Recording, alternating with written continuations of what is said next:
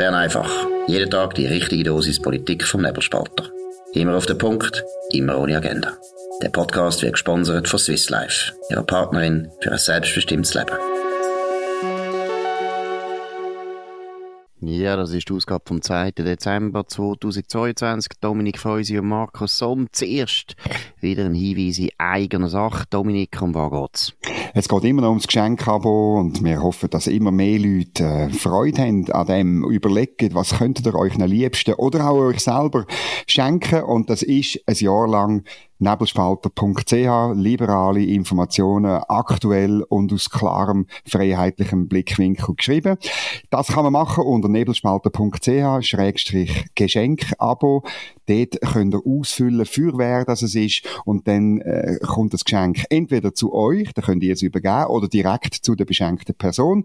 Und es wird persönlich, handschriftlich unterschrieben von Markus Somm und mir, Dominik Feusi, ähm, etwas ganz Besonderes zu Weihnachten, ein Abo vom Nebelspalter. Das würde uns freuen, nebelspalter.ch-geschenkabo.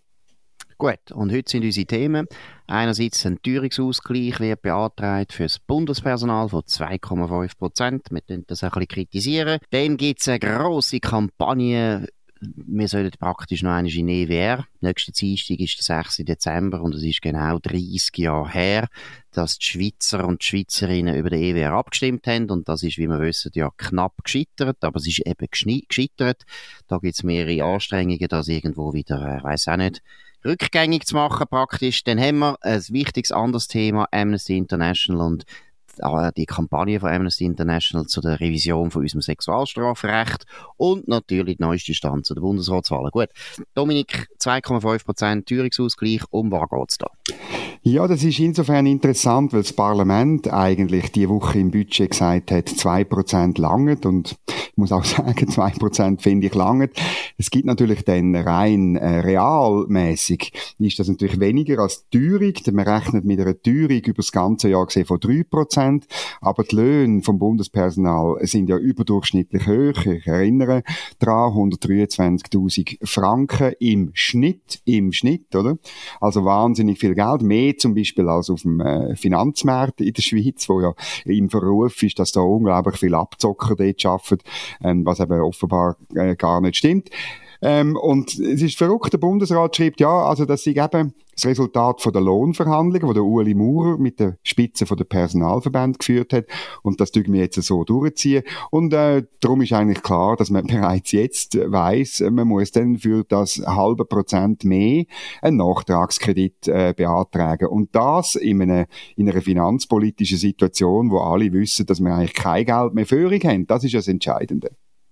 Ja, und es ist meiner Meinung nach jetzt auch ein bisschen, ja, wie soll ich sagen, ein bisschen ein komisches Abschiedsgeschenk, das der Uli Maurer jetzt da seinen Beamten oder allen Beamten macht. Der gleiche Uli Maurer hat jetzt in den letzten Wochen so oft gewarnt, dass wir in ein strukturelles Defizit hineinkommen, dass es eine Katastrophe ist, hat allen Leuten ins Gewissen geredet. Und ist jetzt da also schon gar kein gutes Vorbild, oder? Weil letztlich ist ja das immer das Problem vom Sparen ein bisschen. Es tut halt allen ein bisschen weh. Und man muss dann halt unangenehme Sachen machen oder man muss eben unangenehme Nachrichten überbringen und dass der Maurer gegenüber dem Bundespersonal nicht härter geblieben ist und eben auch eine schlechte Nachricht übergeben hat, wirklich eben als Vorbild für seine Kollegen, auch für, als Vorbild grundsätzlich für alle Parlamentarier, ja, ist ein bisschen enttäuschend. Zeigt übrigens auch das Problem, das es immer wieder gibt, wenn man eben Lohnverhandlungen führt und nicht das eigene Geld verteilt. Und das gilt leider auch für die Ueli Maurer. Das ist ja immer so überall im Staat, sei es jetzt in der Eidgenossenschaft oder eben auch in den Kantonen. Ist völlig klar, ein Patron oder ein Unternehmer, der tut anders verhandeln mit seinen Leuten. Das heißt nicht, dass er nicht viel Verständnis hat für die Anliegen von seinen Leuten, aber es ist halt immer sein Geld, es geht immer um den Erfolg von seinem Unternehmen. Und im Staat ist das ein bisschen pervers, dass da Gewerkschaften, ich meine sowieso, man kann sich fragen, warum es überhaupt Gewerkschaften gibt, das ist nämlich lang, also das Bundespersonal ist praktisch gewerkschaftlich organisiert jetzt, weil es ist nicht fair, weil mehr sind die Steuerzahler sind die, die eigentlich da das Geld müssen zahlen, wenn schon sollten mehr verhandeln und nicht irgendwelche Leute, die gar nichts spüren davon. Ja, und bald weg sind, oder? Also es ist schon auch ein, ein Danaer-Geschenk von Uli Maurer an seinen Nachfolger oder seine Nachfolgerin, wo dann das, wo dann wieder muss aufräumen. Und dann muss man schon nochmal in Erinnerung rufen, oder? Ich meine, das Bundespersonal, das ist nicht gleich angestellt wie normale Menschen, die haben ein eigenes Gesetz, die sind nicht nach Obligationen recht angestellt, leider.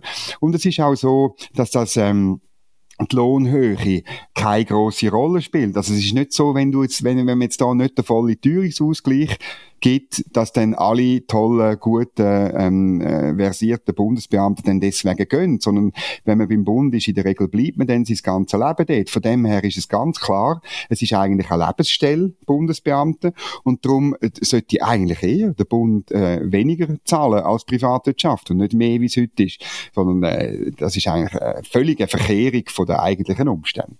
Absolut. Und ähm, wir müssen es noch einmal betonen, Uli Maurer das war nicht gut, gewesen, keine grosse Leistung. Und eben, ich finde es auch eben, es ist nicht schön, wenn man jetzt aus dem Amt äh, sich äh, tut, äh, verabschieden und im Prinzip dahinter, ob dahinter im Prinzip so eine, eine Spur des Grauens, das ist ein bisschen übertrieben, aber es ist nicht gut. Das ist als Signal absolut daneben. Gut, wir kommen zu einem anderen Thema, wo auch äh, irritiert, und zwar haben Sie vielleicht auch gesehen, in den Zeitungen und so weiter, überall wieder grosse Kampagnen, ein Aufruf von vielen prominenten oder angeblich prominenten Leuten, die uns sagen, wir sollten jetzt ums Verrecken gegenüber Europa, unsere, Europa nicht, Europäische Union, unsere Beziehungen normalisieren, was immer das heisst. Für mich sind es sehr normal, die Beziehungen. Also ich sehe da keinen großen Unterschied. In den letzten 30 Jahren hat sich immer etwa gleich schlecht und recht oder gut. Und das ist eben das Problem. Das ist natürlich das Problem. Das ist der Schmerz, wo man da wirklich sieht. Und, und äh, jetzt müssen wir die Namen noch nennen.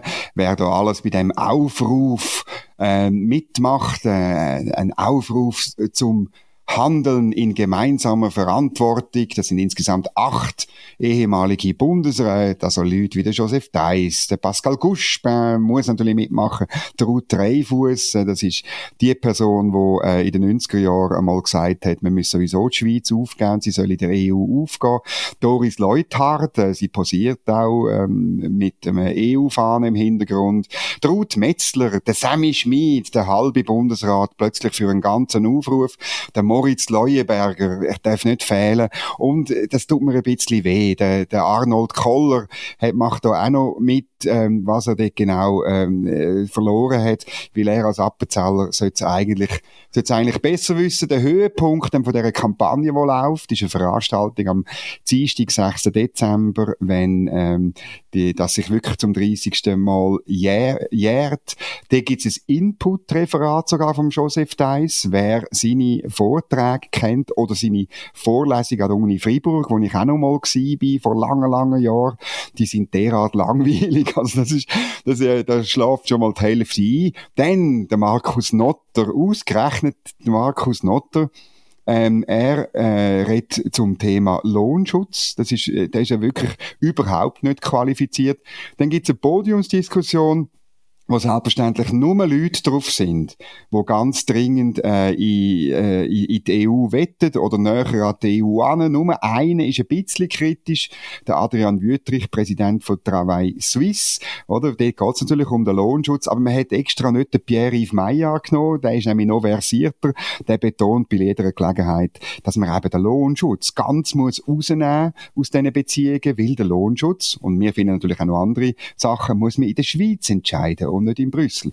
Und dann gibt's noch Zukunftswünsche von Jungen, das sind lauter unkritische EU-Turbo, die dort mitmachen, insbesondere auch Zania Ameti, Co-Präsidentin der Operation Libero, wo ähm, ja gern würde Leute schön trinken, aber es nicht immer kann. Ich bin sicher, an dem Abend kann sie dann äh, Leute schön trinken und dann gibt's ein Schlusswort noch von der Monika Rühl. Das ist auch eine Person, die ganz, ganz fest leidet, äh, dass man da einfach nicht nachgegeben hat und letztlich alles mitmacht, was Brüssel will. Gut, aber jetzt müssen wir wirklich noch ein bisschen mehr ein bisschen Gas geben. Ich finde also, Christoph Meder, was ist eigentlich in deinem Laden los? Economy Suisse, Schlusswort von der Monika Rühl, einer der grössten Euro-Turbo-Veranstaltungen von dem Land. Ich weiss nicht, ob Mitgliederfirmen und Mitgliederverbände alle plötzlich Euro-Turbo geworden sind bei der, bei der Economy Suisse. Wir wissen da ganz genau, dass das Rahmenabkommen so wie es vorgesehen war, auch nicht von Economy Suisse unterstützt worden ist. Ich verstehe nicht, warum Monika Rühl da überhaupt auftritt. Zweitens hat der Valentin Vogt, gut, das ist ein bisschen ähnlich wie Muli Maurer, der geht, der geht auch aus der Tür raus und tut so wahrscheinlich seine geheimsten oder echtesten Wünsche jetzt auch noch zeigen. Es ist einfach ein Witz, weil die Leute, die da auftreten und die Leute, die das organisieren, das sind nicht einfach Leute, die sagen, ja, wir wollen den bilateralen Weg weitergehen, wir brauchen irgendwie eine Lösung für unsere Wirtschaft. Nein, das sind Euro-Turbo. Das sind alles Leute, die eigentlich so, so in EU-Beitritt wollen, oder? Regularitz, Joseph Deiss. Also es sind alles Leute, die eigentlich Euro-Turbo sind. Es ist eine unglaubliche Veranstaltung, eine peinliche Veranstaltung. Aber es ist auch so ein bisschen Ausdruck von dem, was wir jetzt schon ein paar Mal besprochen haben, oder? Man will ums Verrecken das Thema am Köcheln behalten, auch wenn wir eigentlich gar nicht, ich meine, wir leiden ja gar nicht. Es ist ja nicht so, dass die Schweiz jetzt minus 10% Wachstum hat, sondern die Schweiz ist eine den wenigen europäischen Wirtschaften, die wächst. Das Jahr auch wieder gewachsen ist. Also es ist grotesk, was da immer an einer Problemstellung herbeigeredet wird. Wir haben ein paar Einzelprobleme, wo wir wahrscheinlich auch gut können lösen wenn wir uns einmal würden ein bisschen lösen von dem Fetisch, dass es einfach unbedingt auf, äh, Europa muss gehen. Aber äh, solche Veranstaltungen dann natürlich das äh, so in der Öffentlichkeit wieder stark verankern, dass wir da in einer absoluten Krise sind und dass wir nur können Aufruf zum Handeln, eben, wir können nur in dem, dass wir jetzt etwas machen. Und was ich wirklich absolut stoßend finde, ist bei diesen Ex-Bundesräten, zum Beispiel Doris Leuthard, die ist an den ganzen Verhandlungen dabei gewesen zu dem Rahmenabkommen. Sie ist verantwortlich gewesen. Und wenn sie es nicht schafft, jetzt kommen und den Bundesrat kritisieren, man findet da keine Lösung und so weiter. Sie ist ja auch nicht in der Lage gewesen, eine Lösung zu finden. Wir erinnern uns gut. Also, eine ganz peinliche Veranstaltung. Ja, das ist es. Und ich also muss einfach sagen, von dem her, ich habe nicht wahnsinnig Angst jetzt vor dem Jubiläum. Es wird äh, der, der Gruppe, oder? Obwohl, das läuft über die sogenannte Kampagne stark und vernetzt. Das ist wahrscheinlich äh, über alle Jahre gesehen die teuerste und äh, erfolgloseste Kampagne, wo Economy Suisse je finanziert hat. Ähm, gute Quellen reden von drei, je nach Aktualität vom Thema, bis fünf Millionen, wo man jedes Jahr ausgibt für äh, stark und vernetzt. Es ist bis jetzt überhaupt nichts zustande gekommen diesbezüglich. Und auch ich muss klar sagen, oder, wenn, wenn man, wenn man wirklich wette, in diesem Bereich in die Richtung schaffen, dann müssen wir Debatten suchen, dann müssen wir die offenen Fragen ähm, äh, bearbeiten, dann müssen wir zum Beispiel eine Antwort haben auf die Frage, wenn wir einfach EU-Recht übernehmen, was bedeutet das für die demokratische Teilhabe von der Bürger in dem Land? Sie wird nämlich kleiner oder? Also wir können weniger, äh, wir können, wir können nicht mehr normal Referenden machen und, und es wird in Luxemburg, dann beim EuGH wird entschieden, ob etwas, wo wir entschieden haben, ob das mit EU-Recht übereinstimmt oder nicht. Das ist eine Schleifung von der direkten Demokratie. Das schlägt einfach kein Geisel, aber über das will man nicht reden. Dafür tut man dann in dieser Liste, hast du das gesehen, breite Unterstützung als Politik, Wirtschaft, Kultur, Medien, Wissenschaft und Kirchen. Die Mehrheit sind weisse alte Männer dort drauf. Und da hat es ein paar ein paar andere. Sanja Ameti ist immer dafür. Die ist immerhin da. Sanja Ameti natürlich äh, mit A und am Anfang Sibel Arslan. Es gibt ein paar Ausnahmen, aber da hat es Namen, da hat's Namen drauf.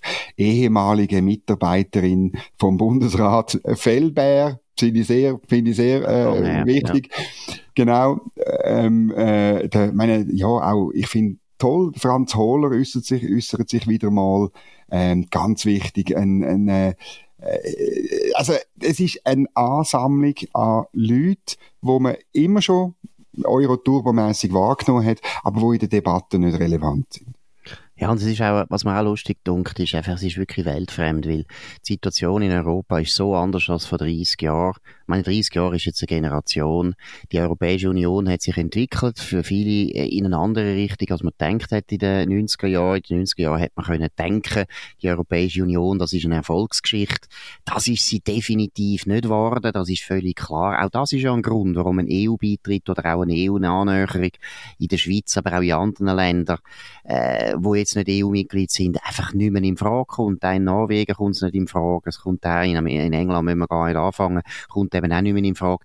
Mir kommen die Leute schon ein bisschen vor, wie so die ehemaligen Bürger von Österreich-Ungarn, wo irgendwie 1930 noch gehofft haben, dass die Habsburger zurückkommen und dass dann Tschechoslowakei sich wieder auflöst und das schöne Österreich-Ungarn wiederhergestellt wird. Das ist die EU, wo sie gerne mal hätten wollen beitreten, die gibt es in dem Sinn gar nicht mehr. Sie gibt sie formell schon noch, aber sie gibt sie eben nicht mehr als die zündende Idee, wo äh, alle Probleme von Europa soll lösen. Im Gegenteil, wir erleben jetzt das Europa mit vielen, vielen Problemen, wo nicht einmal die Nationalstaaten sich als äh, in der Lage zeigen, dass sie das können lösen. Ich meine, erinnern an Ukraine-Krieg, wo eben, muss man einfach ehrlich sein, aber das gehören die Leute nicht gern. Die EU spielt dort keine Rolle.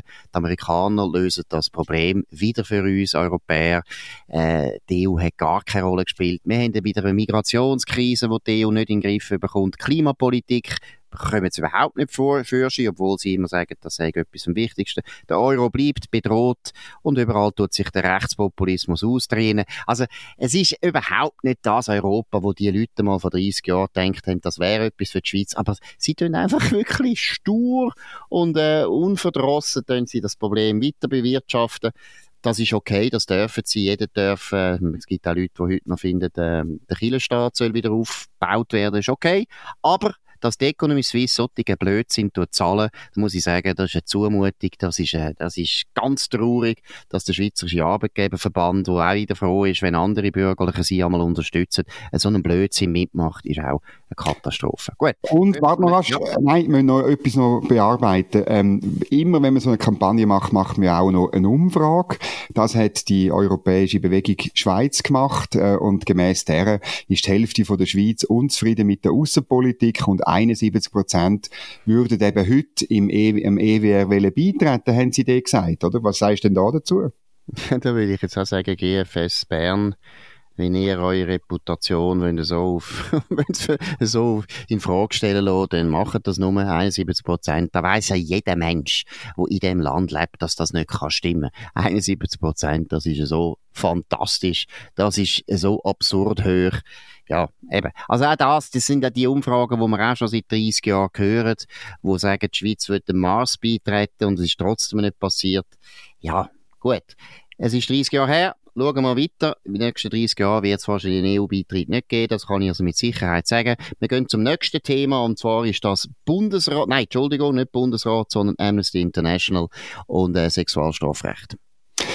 Ja, das ist ein interessanter Artikel. Katharina Fontana hat in der NZZ, äh, kann sie nachweisen, wie Amnesty International Hunderttausende von Franken aufwendet, damit äh, das Parlament, äh, der Nationalrat nächste Woche äh, statt äh, die Widerspruchsregel im Sexualstrafrecht eben das Ja ist Ja, die Zustimmungslösung ähm, beschließt. Das gibt dann Differenz, dann ging es zurück äh, an Ständerat. Und das ist interessant, oder? Weil ja eigentlich ähm, Amnesty International ist auch eine von diesen steuerbefreiten NGOs, steuerbefreit übrigens in Zürich vom SVP-Finanzdirektor Ernst Stocker.